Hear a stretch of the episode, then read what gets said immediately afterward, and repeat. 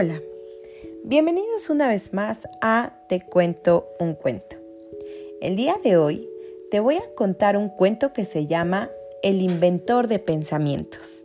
Lo escribió Celia Rodríguez Ruiz y lo ilustró Mordillo. Vamos allá.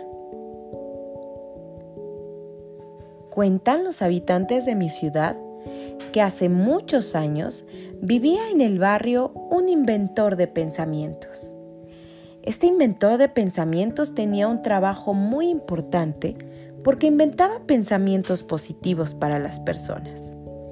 Si las personas tenían pensamientos positivos, se sentían bien y estaban contentas. Y cuando se sentían bien, hacían buenas acciones y la vida en el barrio era mucho más agradable. El pequeño Teo había escuchado muchas veces esas historias en boca de los mayores Teo prestaba mucha atención porque él siempre pensaba cosas malas acerca de todo lo que le ocurría.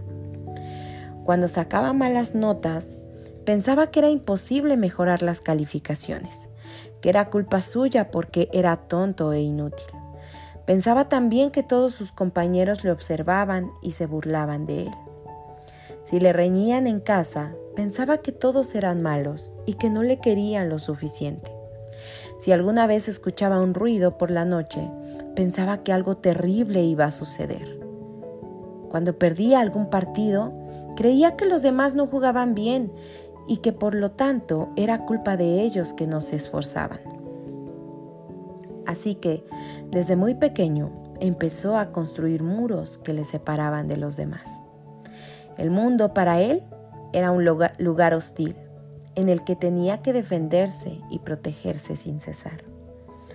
Estas formas de pensar le hacían sentir muy mal. Cuando le reñían, se sentía muy enfadado y se portaba muy mal para molestar. Si escuchaba ruidos por la noche, sentía mucho miedo y no podía dormir. Creía que todo lo malo que le pasaba era culpa de los demás. Todo en su vida le parecía pesado y difícil. No veía las cosas como eran en realidad, sino con las dimensiones que les daban sus pensamientos. Cansado de vivir así una mañana, decidió salir de su visión del mundo en busca del inventor de pensamientos. Buenos días, le saludó el inventor. ¿Te puedo ayudar en algo? Sí, señor, respondió el niño. Que usted es un inventor de pensamientos y me gustaría que inventase pensamientos buenos para mí. Teo le contó toda su historia. Le explicó lo que pensaba en determinadas ocasiones. Le comentó cómo se sentía y lo que hacía, y por eso era muy urgente que el inventor de pensamientos inventara pensamientos positivos para él. El inventor de pensamientos le dijo lo siguiente. La gente no entiende bien mi trabajo. Yo no puedo inventar pensamientos para los demás. Yo solo puedo inventar mis propios pensamientos. Mi trabajo consiste en enseñar a los demás a inventarse sus pensamientos. Solo tú puedes inventar los tuyos. Teo, que era un niño muy listo, enseguida comprendió lo que el inventor de pensamientos le había explicado. Y con ayuda de éste, poco a poco fue cambiando sus pensamientos. Aprendió a pensar que nadie era culpable de nada y que cada uno es responsable de lo que hace con su vida. Dejó de pensar que los demás eran sus enemigos y que tenía que luchar contra ellos para poder existir. Si perdía algún partido, dejó de pensar que los demás jugaban mal y empezó a pensar que tenían que animarse y aprender todos juntos a colaborar. De esta forma, gracias a sus nuevos inventos de pensamientos, logró evadirse de la isla en la que vivía solo, triste y aburrido. Decidió a partir de entonces evitar o sortear los chaparrones, buscando siempre el calorcito del sol. Así que empezó a ver las cosas desde una nueva perspectiva.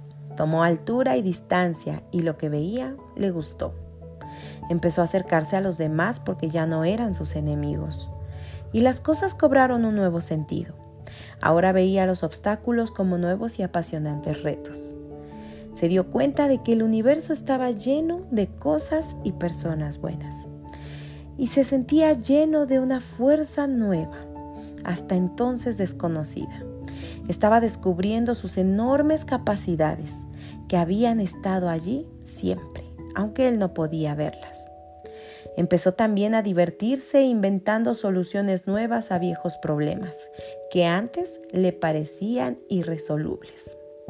Descubrió que la vida era una fiesta en la que todos podían jugar y pasárselo bien. Y así pudo empezar por fin a vivir.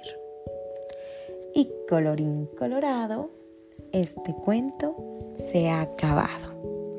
¿Y tú? ¿Alguna vez has tenido pensamientos de este tipo? Recuerda, los inventores de pensamiento que están a tu alrededor te van a enseñar cómo inventar tus propios pensamientos. Recuerda que a veces tenemos temporadas difíciles, pero eso no nos define. Te espero en el próximo episodio de Te cuento un cuento. Te invito a que me sigas en mi canal de YouTube como Belén Quiñones para que puedas ver este cuento con imágenes. Hasta la próxima.